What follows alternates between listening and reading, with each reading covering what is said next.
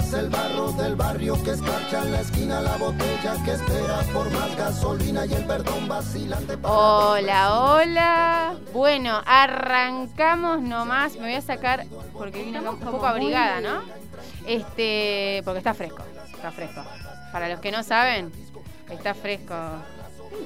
Eh, así que estamos acá en el piso. Uh, hoy sí estamos en el piso con la señora Florencia Romano. Advertí, advertí esto, que no quería que cambie la palabra de presentación. Y también quiero decir algo, que se acaba de escuchar que mi compañero Alejo estuvo ahí como estirándose de la fiaca que tiene y creo que hoy es él el que está muy contento de salir desde su casa en pantuflas seguramente, no tengo ninguna duda. Así que le voy a pasar la presentación directamente. Les digo buenas tardes a todos, todas, todas. Gracias por estar un martes más con nosotros. Alejo, ¿cómo estás? ¿Cómo andan? ¿Todo bien? ¿Me escuchan? Te escuchamos. Porque eh, les quiero decir que hace un segundo me conectaron al, a la llamada. O sea, la velocidad de esta comunicación es, eh, no sé, supersónica. Me conectaron recién.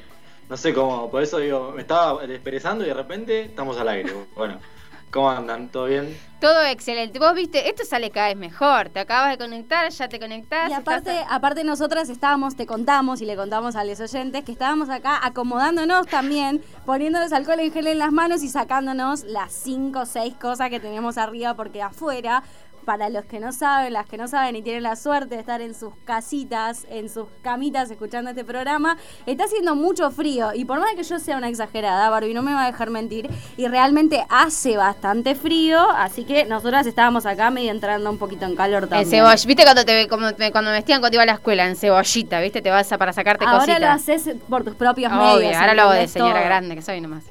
¿Qué pasó, Ale? No, que no hace frío. Eh, Esto no es frío, a ver, 17 No, grados. eso es verdad, eso es verdad. Tiene- No, no, el invierno técnicamente no arrancó todavía. Yo voy a no, no solo eso, sino que el clima este está húmedo, pero frío es otra cosa. Ay, Por favor. Parece por favor. f- fríos eran los de antes, ¿viste? Cuando dice, así dice. Yo igual quiero decir que eh, las heladas de cuando yo era chiquita, eso, Negris, no hay más, ¿eh? Bueno, la otra vez, hace unos meses ya escuché a una meteoróloga que comentaba que por el calentamiento global los inviernos son cada vez más cálidos y los fríos son cada vez menos fríos. Eh, así que, bueno, nada, es un tema interesante también para, para debatirlo. Bueno, escúcheme, eh, este programa tiene, como siempre, le voy, a, le voy a decir, aunque esté mal, esto está cargado de información. Hay que cambiarlo. A ese y al de señor y señora lo tenemos que cambiar. Vamos a hacer una trivia en Instagram, ya que ahora vas a recordar las redes sociales. Vamos a hacer una trivia en Instagram para que la gente que nos escucha nos diga, a ver, como algunos Ey. pies de presentación para que vos lo Sí, cambies. o, o por qué no, digan, estamos de acuerdo con lo que dice esta chica todos O los es- martes. o- o conseguimos otra conductora, otro conductor. Bueno, vamos a tener una entrevista con Majo Poncino, que vamos a hablar sobre gestión menstrual y vamos a hablar sobre Chocobar y esta doctrina o condenas tibias y demás. Hay una polémica que trajo Alejo para que sigamos debatiendo, un tema que hay que seguir construyendo. Pero antes de eso, arrancamos con las noticias. Ahora que llegaste al oeste, necesitas enterarte de todo lo que pasa en tu patria chica. Te lo contamos para llegar acá. ¿Es una noticia vos? Eh, no, eh, me están preguntando a mí, ¿no es cierto? Sí. Eh, Sí. No, porque no escuché a quién le preguntaba. Ah, perdón. En el cactus, una que sale en el portal del cactus. Y atención con esto, porque eh, hay un fuerte rechazo al cierre de la Tecnicatura en Electrónica con orientación en sonido y grabación en la Universidad Nacional de La Matanza. Esto es una, una noticia que se conoció hace unos días que los estudiantes empezaron a difundir porque no hubo comunicación oficial. Un poco parecido a lo que contábamos a Tecnicatura de Ituzaingó, en este caso en una universidad, que es la de La, la de la Matanza. Eh, bueno, les decía, los estudiantes no tuvieron ninguna notificación formal, eh, que es donde se indica el cierre, y según se refiere en el comunicado que se difundió en redes sociales, se enteraron mediante los comentarios de quienes habían querido anotarse para el ingreso del 2022 y mediante un comentario en una charla virtual por parte de los coordinadores de la carrera. Bueno, vamos a estar atentos a esto porque es una, es una tecnicatura de una cuestión muy específica en donde no se puede conseguir fácilmente un lugar donde estudiar y donde, eh, bueno, un- los, los estudiantes empezaron a movilizar por redes sociales.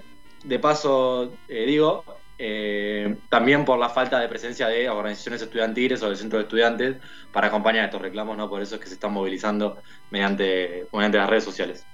Este tipo de carreras que se dictan en la Universidad de La Matanza hay que tener en cuenta también de que si las van a abonar en alguna universidad que sea privada, perdón, o en algún instituto y demás, son carreras realmente muy, muy, muy costosas. Por eso también la organización de los estudiantes, de las estudiantes respecto al cierre de esta, de esta carrera y también la falta de comunicación de las autoridades de la universidad, ¿no? Sí, lo último sobre el tema. Eh, en 2016, dice en la nota del cactus, hubo un intento de arancelamiento de la carrera, eh, de esta carrera que no, que no pudo llevarse por la resistencia de los estudiantes. Eh, así que bueno, hace rato ya que hay una, una, cuestión, un debate sobre, sobre qué hacer con esta carrera, que hoy se está denunciando su, su cierre. Mira, Flor, ¿tenés una noticia? Tengo una muy buena noticia que, bueno, la hemos visto seguramente en varios portales y en varios medios de comunicación. La ANSES reconocerá aportes por cada hijo y la jubilación llega a más mujeres. Al equiparar las tareas de cuidado como un trabajo, se sumarán años de servicio previsionales de acuerdo a la cantidad de hijos y por cada licencia por maternidad. Unas 155 mil mujeres podrían acceder a una jubilación, a pesar de no contar con los 30 años de servicio requeridos entre sus aportes registrados.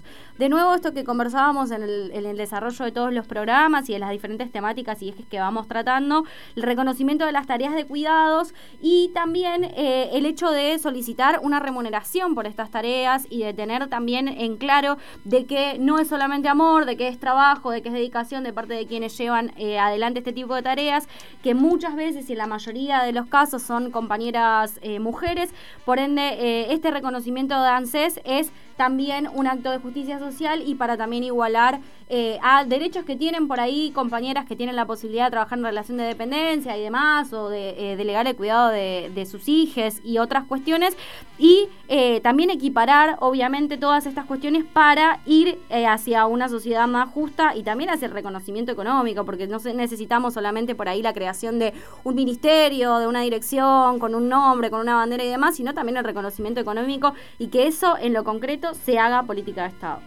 Excelentes noticias. Yo también había escuchado, igual esta información la toco medio de oído, que hubo también una, modificación en relación a las personas que cobran las asignaciones por embargo, porque tienen ahí todo un conflicto entre las personas que cobran la, no se llama asignación, sino se llama salario familiar, porque algún trabajador, algún alguien de la familia cobra, trabaja en blanco y no tienen como el mismo derecho, ni las mismas posibilidades, ni de aumento, ni demás como los que tienen asignaciones universales. Y después tienen, se encuentra con un problema las mujeres que sostienen estos que están en esta situación porque generalmente es el padre alejado, lejano que tiene un trabajo en blanco que no le termina pasando lo correspondiente y termina quedando muy desfasado y como que esa problemática no se estaba discutiendo en este en ANSES y en el Estado y ahora parece que está ahí como en discusión, hubo organización de estas mujeres. Y es interesante también que la directora de ANSES, Fernanda Raberta, no es eh, por, por poco que interesante que sea mujer, porque la realidad es que la coordinación entre el Ministerio de Mujeres, Géneros y Diversidades que conduce Elizabeth Gómez Alcorta, eh, entre Luana Volnovich que dirige PAMI y entre Fernanda Raberta, es como ahí una cúpula de trabajo conjunto que va hacia el reconocimiento, digo, concreto, porque muchas veces, como, como pasa, ¿no? De quedar por ahí en un eslogan o en alguna cuestión muy particular, este es un reconocimiento concreto y creo que por acá va la mano, por lo menos estas son el tipo de medidas que a mí me parecen que... Se, nota la perspectiva de género que tanto pedimos en todas las políticas. Tal cual. Vamos a cerrar. Ah, Alejo, por favor. No, no, les quería recordar que durante el gobierno de Macri, cuando se habían eliminado parte de las moratorias que se habían hecho eh, para aquellas personas que no habían podido tener sus aportes, y se las había reemplazado con la pensión universal, eh, pensión universal para el adulto mayor, que era una especie de jubilación mínima eh, reducida, porque era menos que la jubilación mínima, y también se había, la política jubilatoria, digamos, del gobierno de Macri había sido la reparación histórica, que fue una vendida de humo impresionante porque era para jubilados que cobraban mucha plata y donde no se les reconocía mucha cantidad de plata tampoco. Por ende, toda esta, política que se viene a tomar ahora un poco viene a intentar restituir ¿no? lo que se había sacado durante el gobierno de Macri. Bien, excelente Alejo, muchísimas gracias. Vamos a cerrar este bloquecito con un tema, con un tema de eh, Sky. Que a mí me gusta mucho. Ah, a todos nos gusta mucho Sky. Un tema que se llama Oda a la sin nombre, sí, hay que decirlo. Y yo quiero decir que cuando leí el nombre dije, ¿para qué es esto? Y dije, no. En criollo era el Sky. El, flaco era Sky. El Sky. Escuchame una cosa. disfrutemos de este temazo. ¿Vos ya lo conocés este tema? Sí. Oh, yo también lo conozco. Vamos a bailar un ratito. Así que disfruten este tema. Enseguidita, enseguidita, volvemos.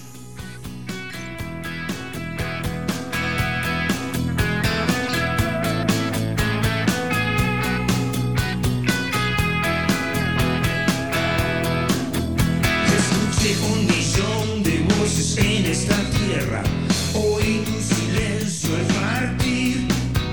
Escuché un susurro que me decía: Ella baila siempre detrás.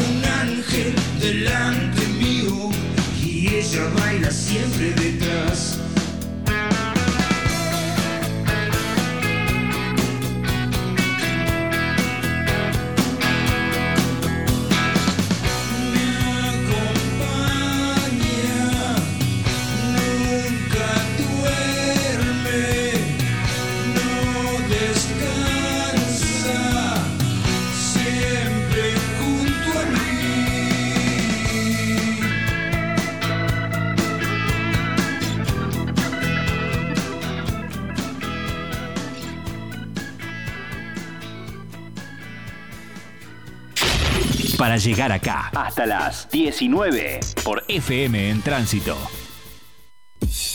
Remeras lisas o estampadas, bolsas, vasos, gorras y otros productos con tu logo. Mitex, más de 20 años de experiencia en serigrafía publicitaria. Búscanos en Instagram y Facebook como Mitex Estampados.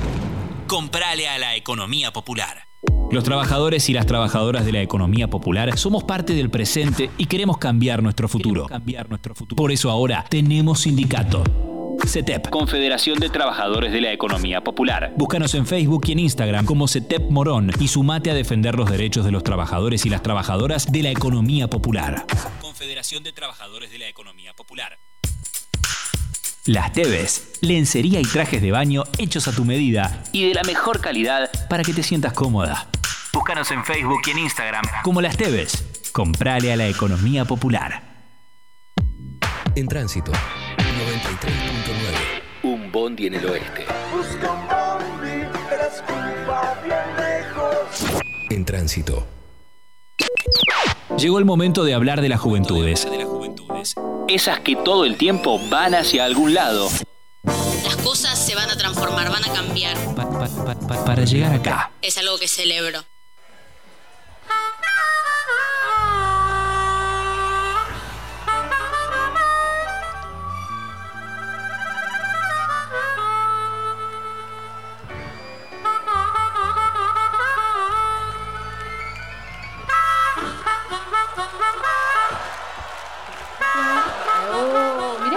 O sea, cerramos muy bien el primer bloque y, a- y Me gusta arrancamos. mucho esa. Mejor.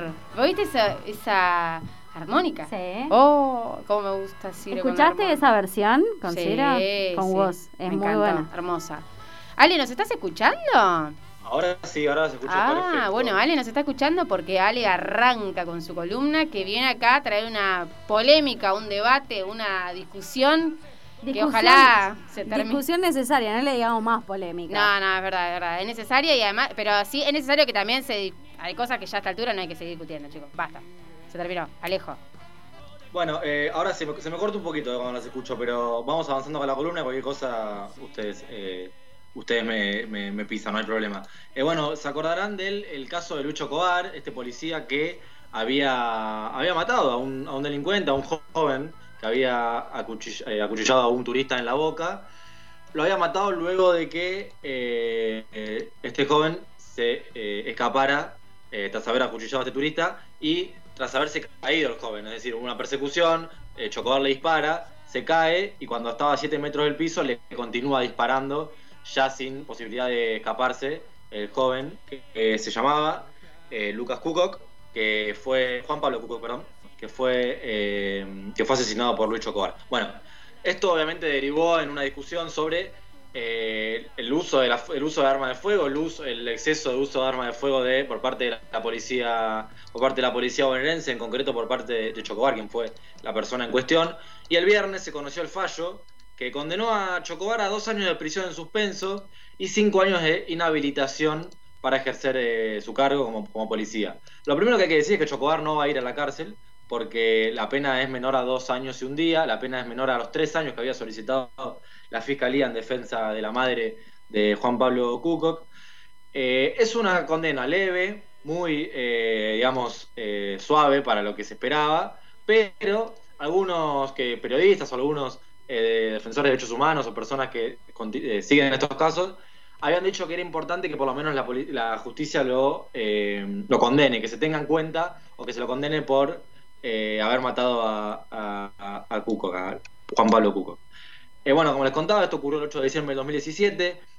Eh, los disparos de Chocobar sobre, sobre Cuco que habían sido eh, mientras él estaba de espalda, mientras él corría, por ende ya no había riesgo de fuga, que era una de las cuestiones que había argumentado Chocobar o que se había argumentado, ya no había riesgo de fuga ni de peligro para terceros por parte de- del, joven delincuente, porque la verdad es que eh, estaba tirado en el piso, la bala que dispara, que rebota en el asfalto y le entra por el pecho, la que lo termina matando. Eh, la condena, eh, técnicamente, eh, o sea, se lo condena a Chocobar por autor de homicidio, un homicidio grabado en exceso del cumplimiento del deber. Esto es importante porque no se lo condena por gatillo fácil, se lo condena por exceso del cumplimiento del deber. O sea, la figura es distinta, por ende también la condena es distinta. La vimos a Patricia Burlich también participando a la salida de, de la, a la salida de, de cuando se confirma la condena a Chocobar y quien ya había recibido a- al policía junto con Macri en la Casa Rosada luego después del caso. Cuando se habla de la doctrina Chocobar, se habla de una serie de medidas que el gobierno de Macri tomó eh, en beneficio de las fuerzas, de la- del, no en beneficio de las fuerzas, de las fuerzas policiales, sino en beneficio de el mal uso o el mal, eh, la mala actuación de las fuerzas policiales, podríamos decir, ¿no? Porque eh, un año después eh, de lo ocurrido con Chocobar, el gobierno de Macri establece un nuevo reglamento de, eh, de uso de armas de fuego. Eh, además, se rompe el paradigma de lo que es la utilización excepcional de la, de la fuerza y los parámetros de seguridad interior.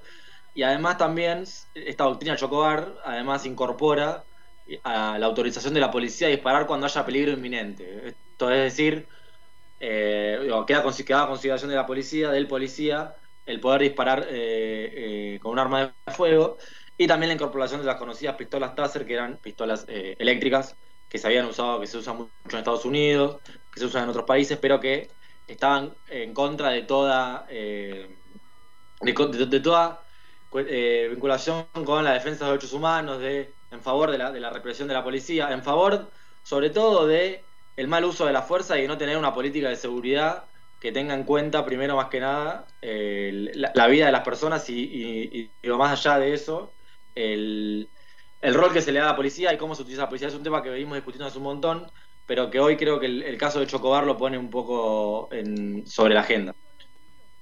Creo que él la condena, ¿no? Después de todo lo que pasó con el caso de Chocobar, que es bastante conocido, que todos tuvimos acceso también porque se dio durante la gestión del macrismo y, y los medios de comunicación también se encargaron de ponerlo en la tapa de todos los diarios y demás cuestiones.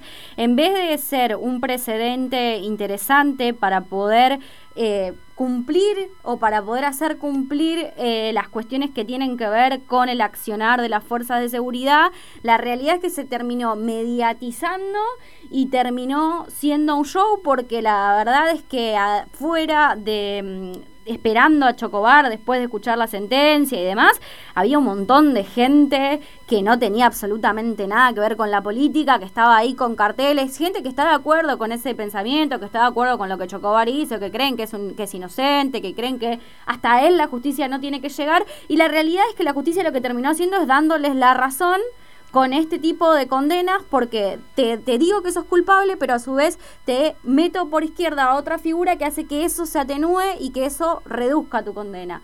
Por lo cual era un momento importante para poder sentar un precedente respecto al accionar de las fuerzas y hoy lo que estamos viendo es que la justicia, la realidad es que para el ciudadano común, para la gente de a pie, no tiene la misma consideración que para este tipo de personajes, que la realidad es que Chocobar está avalado por todo el arco político opositor de hoy en día y que por esos asuntos también tiene mucha influencia lo que tiene que ver con, con respecto a la condena y con respecto a la mediatización que se hizo también del caso, porque poco se habla de la vulnerabilidad a la que estaba sometido este pibe, que sin ánimo de querer justificar el accionar y demás, es un pibe que termina muerto, es un pibe que, que tenía una historia, como siempre decimos cuando hablamos de violencia policial en particular y de violencia institucional de manera más general, esas son cosas que por ahí no se tratan y las políticas estructurales y cuestiones más estructurales de cambios o de sentar precedentes sobre el accionar de las fuerzas no se tocan porque realmente tocan intereses muy grandes, ¿no? Eh, sí, a ver, me parece que acá hay una cuestión que es que eh, este joven que, había acuchillado a un, turista en la, a un turista en, la boca, pero digo, más allá, eh, en la boca, en, la ciudad de la boca, ¿no? Eh, bueno, digo, más allá de, eh, eh, del hecho en sí, era un joven, un pibe que cuando lo matan, cuando el Chocobar lo mata, ya había escapado, ya le había pegado un tiro, ya estaba tirado en el piso, y en la cámara, digo, el video que se difundió por to- todos los medios, se ve como Chocobar le dispara una vez que el, chico está tirado en el piso, y, cuan- y el, el tribunal que lo termina condenando a Chocobar, lo que dice es que no tiró a matar, sino que fue un mal uso del, del cumplimiento, de mal uso del arma de fuego. Sobre esto del mal uso, quiero decir una cosa. Chocobar, eh, la historia de Chocobar, él vino de Salta y en 2015 se inscribió en la policía local de Avellaneda. ¿Se acuerdan de la policía local, los famosos pitufos que fueron los que creó Daniel Scioli cuando era gobernador? Bueno, me parece que esto es clave porque tiene que porque fue una formación de siete meses, si no me equivoco, digo, muy corta la formación de quienes asistieron a la policía local. Digo, fue responder a una demanda de más mano dura, de más policías en la calle, sobre algo que, que era una idea original, que era tener policía de cercanía a los vecinos, policía de cercanía en los barrios, pero que luego se terminó desvirtuando en policías locales que tenían un arma con muy poca formación y que, eh, digamos, termina pasando lo que pasa con Chocobar. Por eso me parece importante cuando hablamos de discutir una política de seguridad, en serio, que no sea solo poner policías en la calle o formar policías eh, por, formar, digo, ¿no? Porque me parece que digo, hay, tiene que haber una política de seguridad, pero que- que tenga eh, que se incorporen todos los factores, ¿no? Digo, los derechos humanos, que se incorpore la, pres- la presencia, lo, lo que pasa en los barrios con los pibes, que la policía desaparece, bueno, lo que hablaba Flor, me parece que es- eso es un poco lo que, lo que se viene reclamando. Sí, yo lo que creo con eso y lo, o lo que me pasa siempre que, que veo situaciones relacionadas con la policía, con este mal accionar y demás, digo, es muy liviano decir el mal uso de o el, el mal accionar de alguna cuestión. Me parece que la clave está en lo que venimos diciendo, que tiene que ver con la formación, porque yo creo que una persona que se dedica hoy a esta función de ciudadana y demás, este, mm, como la policía o cualquiera de estas... eh, Existe un cierto criterio. Debería. ¿no? Ese es mi eh, a mí lo que me preocupa es que debería existir un cierto criterio, que no es don Raúl en su casa con un ¿Sabés arma. lo que me pasa con eso? Que cuando ahora, ¿no? En pandemia, que tanto hablan de eh, la vocación docente, la vocación docente, por ponerlo, ¿no? de manera sí, figurativa. Como comparación es, es bueno. Eh, entonces vos decís, bueno, entonces acá cómo hablamos de la vocación de la fuerza de seguridad. O sea, la vocación de la fuerza de seguridad puede desencadenar en que mates a un pibe por la espalda cuando ya se escapó cinco cuadras. O sea, es un tema de discusión y interesante para mí, también para la justicia. el- para ¿no? mí, a mí el debate o lo que yo me pongo a pensar es en esta formación, este policía, la reacción que tiene que tener es esta, es, esta es la manera de resolver un conflicto, porque yo puedo entender un montón de situaciones, pero se supone que vos estás preparado emocionalmente, físicamente, para resolver conflictos de otra manera, no uso del arma directamente. Me parece que ahí está la clave, porque una- un policía lo primero que hace frente a cualquier situación es darle un tiro por la espalda a alguien. Digo, ah, no importa lo que haya hecho la persona, yo eso no lo justifico para nada, pero digo, bueno, esa es tu manera de resolver los conflictos, esa es la formación que vos tenés. Bueno, ahí me parece que está la discusión. No, además, digo, técnicamente, y ya cierro con esto, en el video se ve como Chocobar dispara con una mano eh, cuando el joven eh, Juan Pablo Cucoc ya estaba tirado en el piso, cuando todos sabemos que los policías suelen disparar con dos manos, ¿no? El- el- digamos, la, la forma de disparar de los policías digo, es algo muy básico que, que supongo que le deben enseñar a los policías. Cierro con lo último, que es que hubo donaciones para Chocobar. Ay, No, lo no lo crean, hubo una Sí, colecta para Chocobar por parte de redes sociales de estos usuarios, eh, estas personas que mencionó que mencionaba Flor, que se subieron al discurso de Patricia Bull, se subieron al discurso del gobierno, a esta defensa de Chocobar como, eh, como héroe nacional. Santi Maratea no fue, nos dice nuestra productora Irina, no, no fue. Santiago, Santiago Maratea, sino que fueron estos, unos usuarios de Twitter que juntaron 1.800.000 pesos, eh, 800.000 pesos, nada, nada más y nada menos. Eh, fue calificado como un héroe nacional por estos usuarios. Bueno, creo que también esto dispara un debate de eh, el avance de las derechas, el avance de las ultraderechas eh, a, a través de las redes sociales, ¿no? que es por donde más se- se suele manifestar. Tremendo. Bueno, muchísimas gracias. Es un, es un tema para seguir repensando porque me parece que no. Esto va a requerir de un debate constante porque Me creo que también es un cambio cultural el hecho de la policía y el, el accionar de la policía. A mí me a- preocupan las donaciones, un millón, un no sé cuánto. Si hubiesen comprado carne para los guisos que hacen en los barrios, Sí, chicos, ¿no? hubiese sido mejor utilizado ese dinero. Bueno, nos vamos a una pausa y enseguida volvemos. Todos los martes, no te pierdas. Para llegar acá. En tránsito. Inicio de espacio publicitario. Para poner los pies sobre la tierra tenés que estar cómodo. Plumis, emprendimiento de calzado liviano. Pantuflas y alpargatas. Comprale a la economía popular. Busca a Hernán Chiora en Facebook y en Instagram. Los trabajadores y las trabajadoras de la economía popular somos parte del presente y queremos cambiar nuestro futuro. Por eso ahora tenemos sindicato. CETEP, Confederación de Trabajadores de la Economía Popular. Búscanos en Facebook y en Instagram como CETEP Morón y sumate a defender los derechos de los trabajadores y las trabajadoras de la economía popular. Confederación de Trabajadores de la Economía Popular. www.warning.org.ar Revista Warning, porque no todos, no todos, no todos, no todos, pensamos lo mismo. Llega una nueva opción para contarte lo que los medios hegemónicos no, te, quieren, contar. El Cactus, Noticias del Oeste. Actualidad, deportes, cultura, política y toda la información que necesitas en un solo clic. www.elcactus.com.ar Ya me estoy volviendo canción. 30 artistas, 30 canciones, 30 años. Ya me estoy volviendo canción. La banda de sonido de tres décadas haciendo radio. Ya me estoy volviendo canción.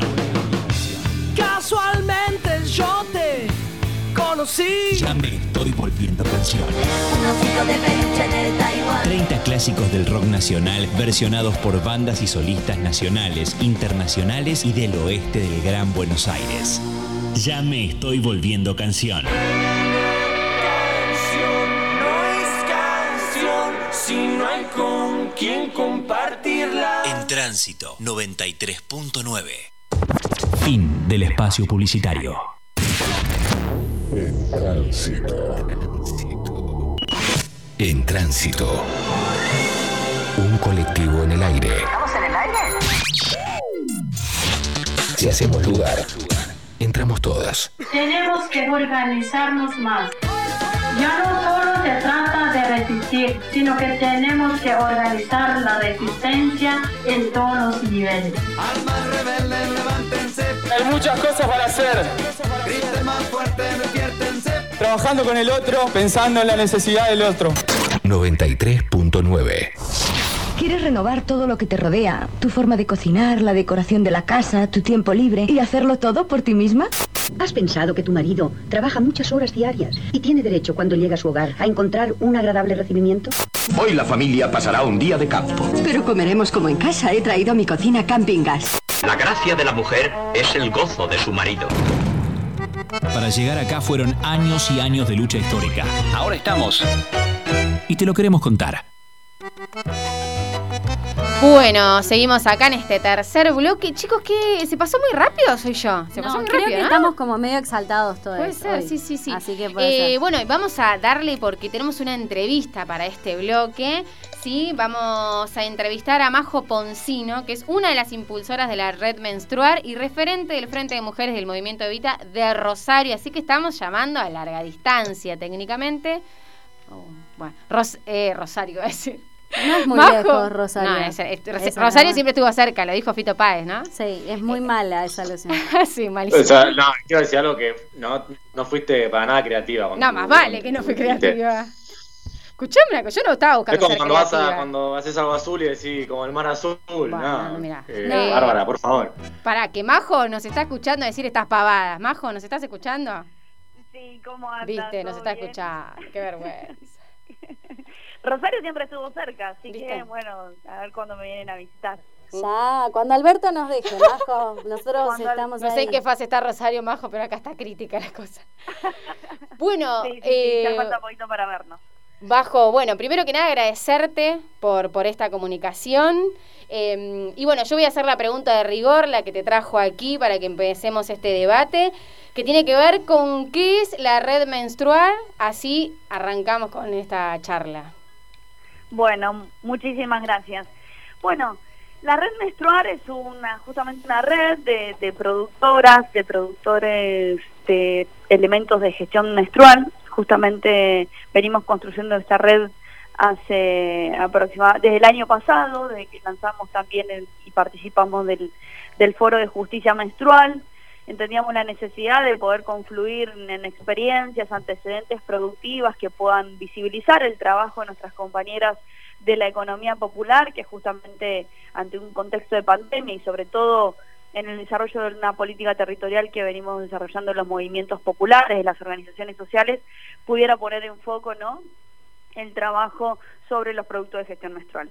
Entonces de ahí nace la red menstrual, digo, para poder confluir eh, y compartir formación, eh, información justamente, eh, elementos y cómo producen eh, las toallitas o las bombachas ecológicas o cómo poder también pensar en la producción de copillas a largo plazo, cómo poder construir también políticas públicas de cara al Estado y en articulación con el Estado para que el día de mañana podamos abastecer a los diferentes niveles institucionales. Digo, todas estas eh, aristas o, estas líneas de trabajo son las que nos venimos proponiendo desde la red menstrual, sobre todo para brindar información eh, accesible, que tenga que ver con el medio ambiente, con la salud de nuestras cuerpos. Eh, una red integral que, que justamente visibilice y reconozca el trabajo que venimos desarrollando hace mucho tiempo. Majo, buenas tardes. Flor Romano te saluda. Primero, bueno, gracias por el tiempo.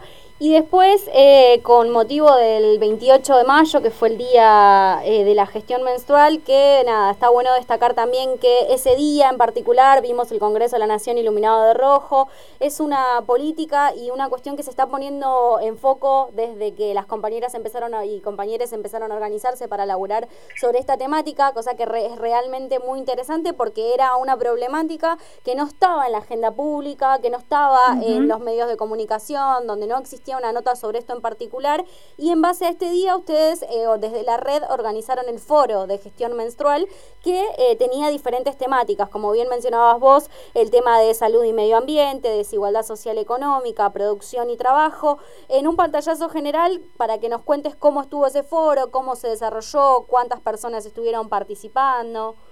Bien, sí, gracias, Flor. Sí, como bien vos decís, eh, la, la menstruación, si bien todavía sigue siendo un tabú y vamos rompiendo de a poquito, ¿no? Esos mitos culturales, sociales que se generan a, lo largo de, de la menstruación. Eh, hablar también de menstruación es hablar de políticas, hablar de menstruación, como decís, es hablar de desigualdad. Y justamente, los, si bien los feminismos, los transfeminismos, venimos desarrollando una agenda integral amplia, ¿no? Donde ha podido calar en la agenda pública, institucional, estatal, digo, como queramos llamarles, para poder pensar en cuáles son esas políticas que se requieren para visibilizar un tema como es la menstruación y lo que implica y todos los temas conectados alrededor de la menstruación. Eh, por un lado, digo, eh, avanzamos, y no solamente el Congreso, como hoy mencionaba, se pintó de rojo, digo, en diciembre Casa Rosada se pintó de rojo, digo, poder justamente visibilizar algo que es tan, siempre ha tenido un estigma social o una penalidad social al respecto de lo que significa para las personas menstruantes menstruar, ¿no? De poder hablar de la menstruación. Y es necesario justamente de instalar esto en la agenda pública para pensar, bueno, cuáles son las desigualdades y las demandas que se presentan en cada uno de los territorios y que en definitiva, y más en este contexto sanitario, que la pandemia puso y visibilizó, desnudó estas desigualdades que tuvo que poner en común sobre consumir determinados productos de gestión menstrual. Y en esto es importante saber que cada persona menstruante gasta entre 3.000 y 4.000 pesos anuales eh, para consumir para eh, para consumir artículos de gestión menstrual y ese costo varía según los productos y marcas que se utilicen pero también sabemos que eso es justamente contaminante que puede poner, poner en peligro la salud y se han ido generando alternativas productivas y una de esas tiene que ver con justamente poder pensar en el marco de una actividad integral cómo avanzamos hacia esas líneas de trabajo eh, constituir un foro justamente fue pensar y seguir visibilizando una demanda que tiene que ver con todas estas necesidades. La pandemia, como le decía, puso en, crisis justamente la elección de muchas compañeras y compañeros de qué ponerse para poder menstruar. Y no es una menstruación saludable, queremos justamente transitar sobre políticas públicas integrales que puedan que podamos menstruar con dignidad, ¿no? No ponernos eh, diferentes elementos que puedan poner en riesgo nuestra vida ni que sean contaminantes. Y eso pasó en pandemia y a partir de eso también se generó justamente una red interministerial de eh, para poder pensar la política del Estado. Un Estado que nos está viendo, eh, que nos está escuchando, pero que necesitamos avanzar hacia la efectivización con presupuestos concretos para poner en práctica estas políticas. Y el foro tuvo que ver con eso, con una participación de más de 500 compañeras, donde pudimos debatir en los diferentes paneles de medio ambiente, salud y educación, producción y trabajo y desigualdad y social y económica con diferentes referentes, referentas feministas, transfeministas que justamente ponían en evidencia cuáles son estas desigualdades, que nos ayudaron a poder pensar en la politización del consumo, en las necesidades que tienen los varones trans y el rol de las masculinidades en la, en la menstruación, que nos podamos pensar en líneas de trabajo cooperativistas, asociativistas, digo, de cómo generar y fortalecer esos espacios productivos que se han organizado en el marco de la pandemia o aquellas aquellas que se vienen organizando de la economía popular que es tan fundamental que, que sigamos visibilizando. El foro justamente fue una caja de resonancia para poder pensar en estrategias y acciones que puedan delinear hacia adelante la articulación en el Estado, la articulación con diferentes organizaciones, sindicatos, digo como la UTEP, como diferentes otros sindicatos que vienen consultando también sobre el tema, cómo pensamos líneas productivas de fortalecimiento.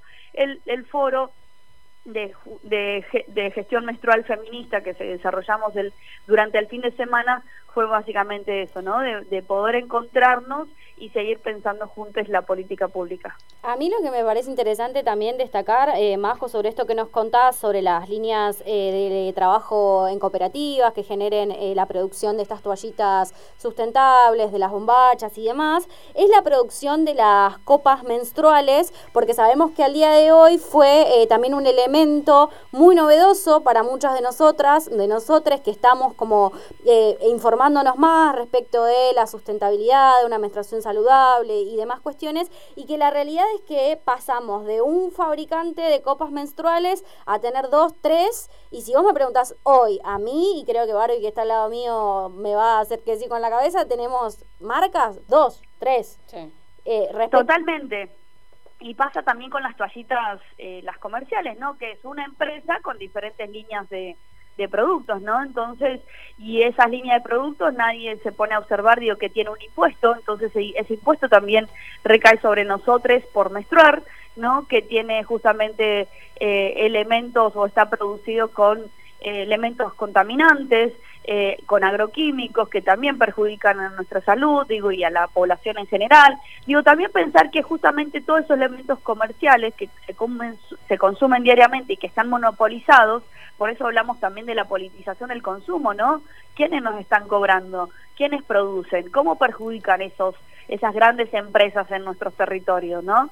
Porque no deja de monopolizarse en estas grandes marcas en donde no están preocupados porque eso vaya a un basural y sabemos que los basurales en la mayoría se encuentran en las zonas más periféricas de las ciudades o de los pueblos y es donde se encuentran los sectores más populares también ubicados. Entonces, tiene que ver con toda una, real, una connotación, una realidad social, un entramado social cuando discutimos de menstruación. Porque así también discutimos el agua, discutimos las condiciones habitacionales de las compañeras y compañeros, discutimos, digo, nosotras queremos discutir lo ecológico, queremos avanzar a una línea ecológica porque sabemos que no solamente nuestro país, sino el mundo está en una crisis ambiental, en una crisis sanitaria. Entonces, eso pone en evidencia la necesidad de que alrededor de la menstruación también pensemos decir, bueno, queremos discutir la copita y que podamos producirla porque hay una sola empresa, bueno, Claro. perfecto. También hay que discutir que la compañera tenga agua Tal para que cual. pueda lavar esa copita. Tal cual. Eh, que tenga agua para lavar esa toallita.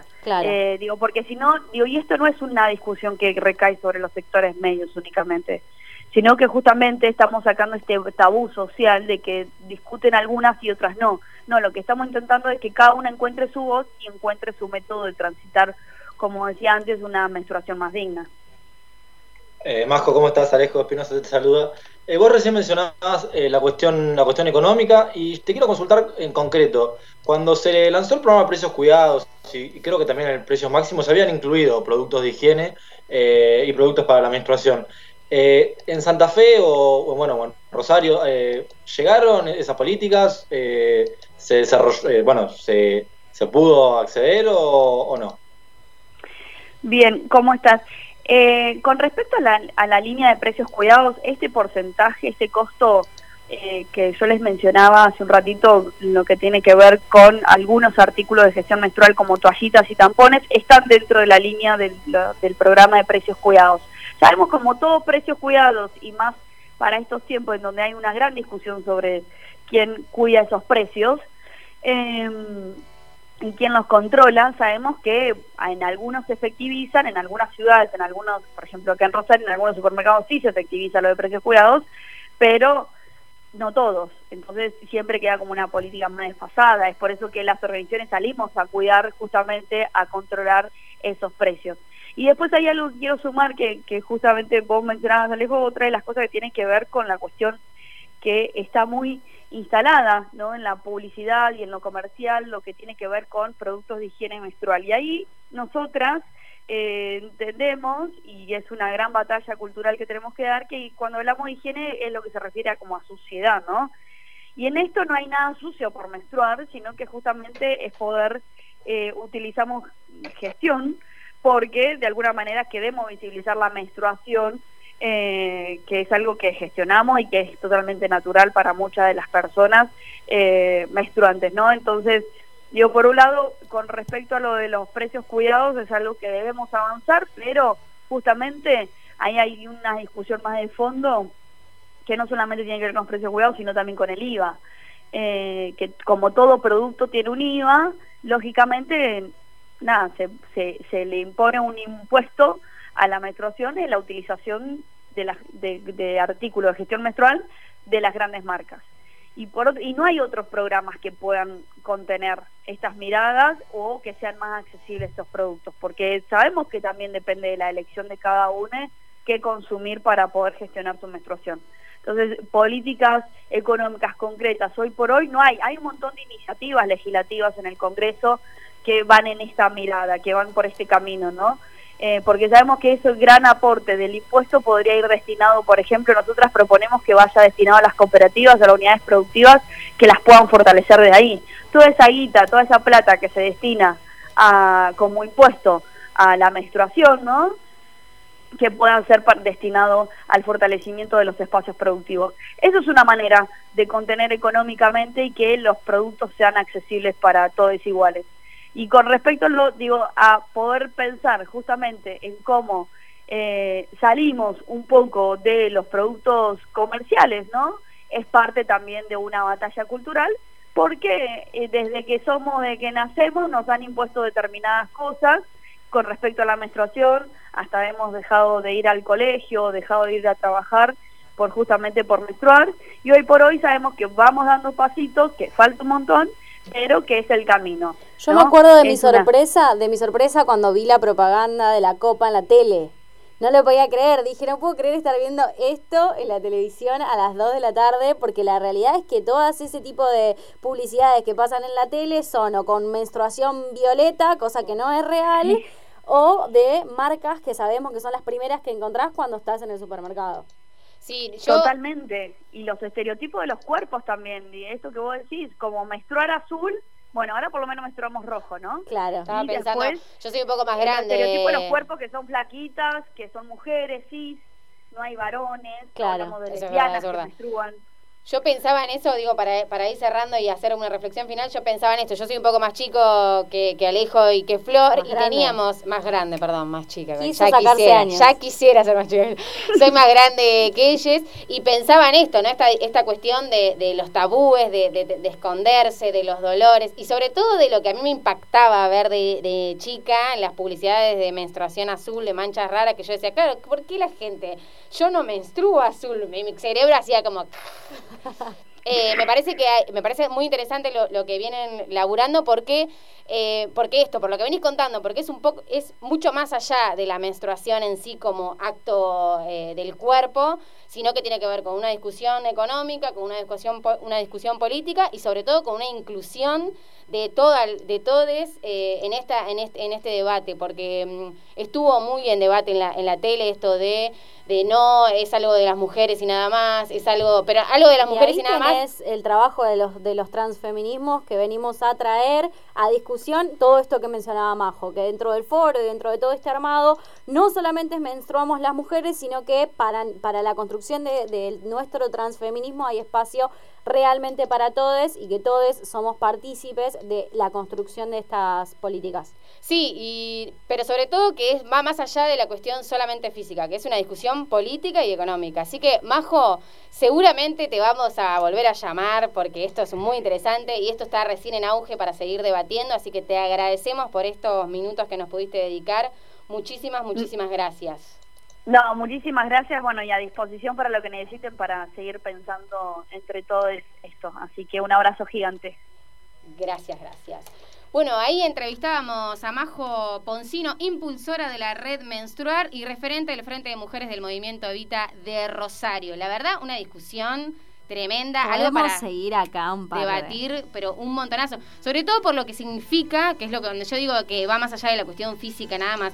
Y porque esto viene a romper también una, una mirada de la economía, de la inclusión social y demás, y de que todos seamos parte de esta charla. Cuando ella hablaba de las masculinidades, formar parte de esta discusión de menstruar, eh, también es interesante empezar a debatir eso. Porque aparte también en, en varios actos que son de la vida cotidiana, que uno ya nace con eso y que no sabes en qué momento te inculcaron todo eso en tu cabeza y vos decís, estoy menstruando, no estoy ni indispuesta, ni, ni con Andrés, ni nada por el estilo. Estoy transitando mi periodo menstruando, o sea, nombrarnos, como hablábamos eh, en algunos programas anteriores, también es político y también es importante para poder pensar una política económica, una política de Estado, una política que realmente cubra con estas necesidades. No menos importante el tema de la generación del trabajo. Hay muchas, muchas cooperativas, entre ellas una de nuestras publicidades del programa, las compañeras de las TVs, que ellas eh, hacen y fabrican productos de gestión menstrual sustentable. Por eso está bueno visibilizarlas y también,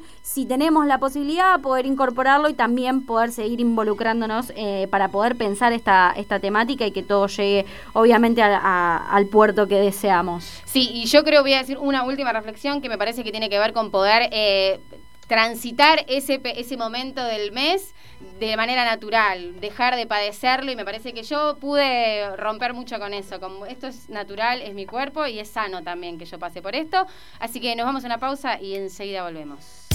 Encontranos en Facebook y en Instagram. Para llegar acá. Las Teves, lencería y trajes de baño hechos a tu medida y de la mejor calidad para que te sientas cómoda. Búscanos en Facebook y en Instagram como Las Teves. Comprale a la economía popular. Remeras lisas o estampadas, bolsas, vasos, gorras y otros productos con tu logo. Mitex, más de 20 años de experiencia en serigrafía publicitaria.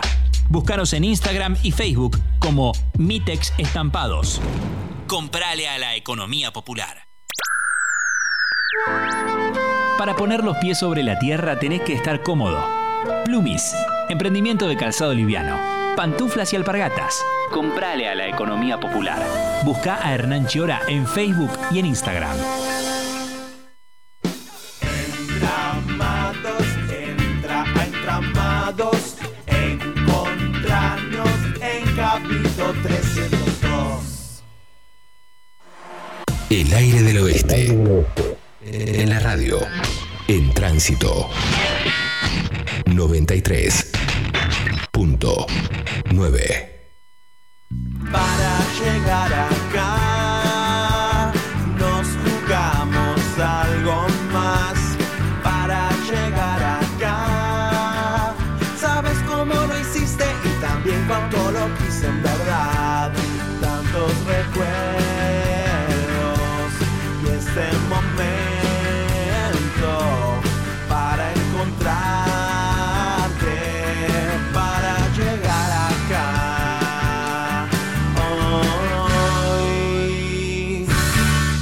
Arrancamos este último estaba- bloque. Ella estaba, cantando. haciendo mi comentario de mi noticia como antes de contárselo a ustedes para que sepan. Chicos, esto se fue todo al cuerno. Eh, vamos a hacer rapidito las noticias. Yo tengo una que tiene que sale en la TV pública, ¿sí? En el portal de la TV pública, en realidad. Sí. Se presentó el protocolo de IBE para el equipo de salud. El Ministerio de Salud presentó este viernes un protocolo destinado a equipos y establecimientos de salud que brinda herramientas concretas.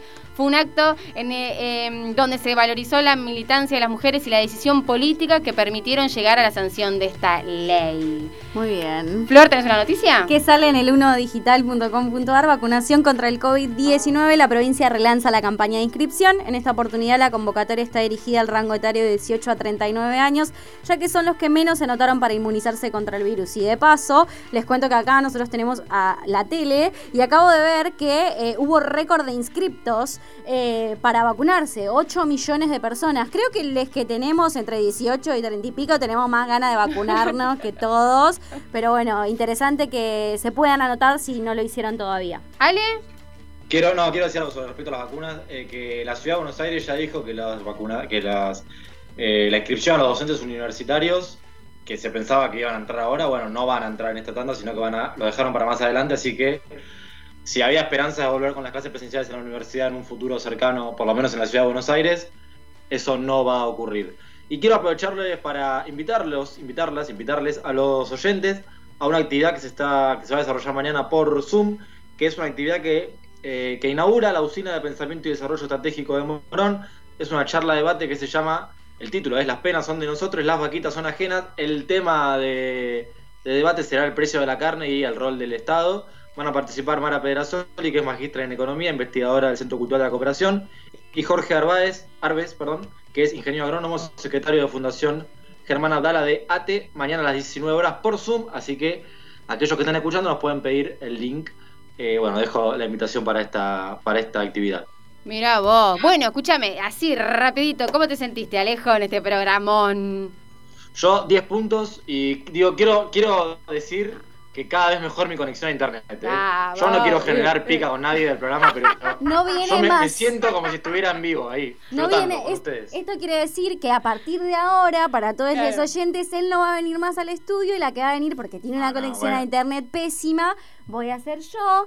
Así que buenas tardes a todos, a todas y a todas. Gracias por escuchar. No sé para qué hablaste, Alejo, no sé para No, qué no, no, no, ya está. ya Flor, está. ¿vos cómo te sentiste? Esto está cerrado, listo, muy bien. Gracias a todos los que siempre están del otro lado, que de alguna forma u otra nos lo hacen saber. Hasta el martes que viene con mi conexión pésima a internet porque yo voy a estar en mi casa. Eh, yo le pasé hermoso, excelente temas hoy estuvimos tocando. Esto sí está cada vez mejor, así que les doy solamente algunas recomendaciones. Usen barbijo para salir de su casa, sigan cuidándose, inscríbanse para darse la vacuna, protéjanse. eh, no abracen tanto, pero quiéranse igual. Y nos vamos a despedir de este programita con una canción de Susie Shock. Una canción que se llama Ramita Seca. Les pido que lo disfruten, disfruten este temazo. Y nos vemos el martes que viene. Cuídense y nos escuchamos el martes que viene en realidad. ¡Mua!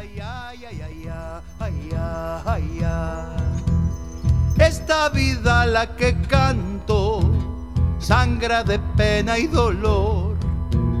Las injusticias de siglos siguen en pie y con ardor. Sigue de acampe la lucha, reclaman vivir en paz por la ley de territorios, claman por la dignidad. La tierra es de las que luchan, ramita seca tu corazón. Hoy yo, hoy. Ay, ay, ay, ay, ay,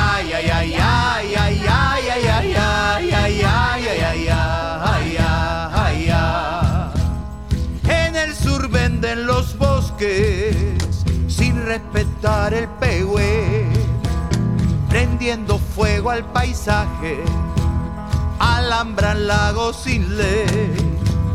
Córdoba inunda o sequía, en la deforestación, las plantaciones de soja, el incendio arrasador.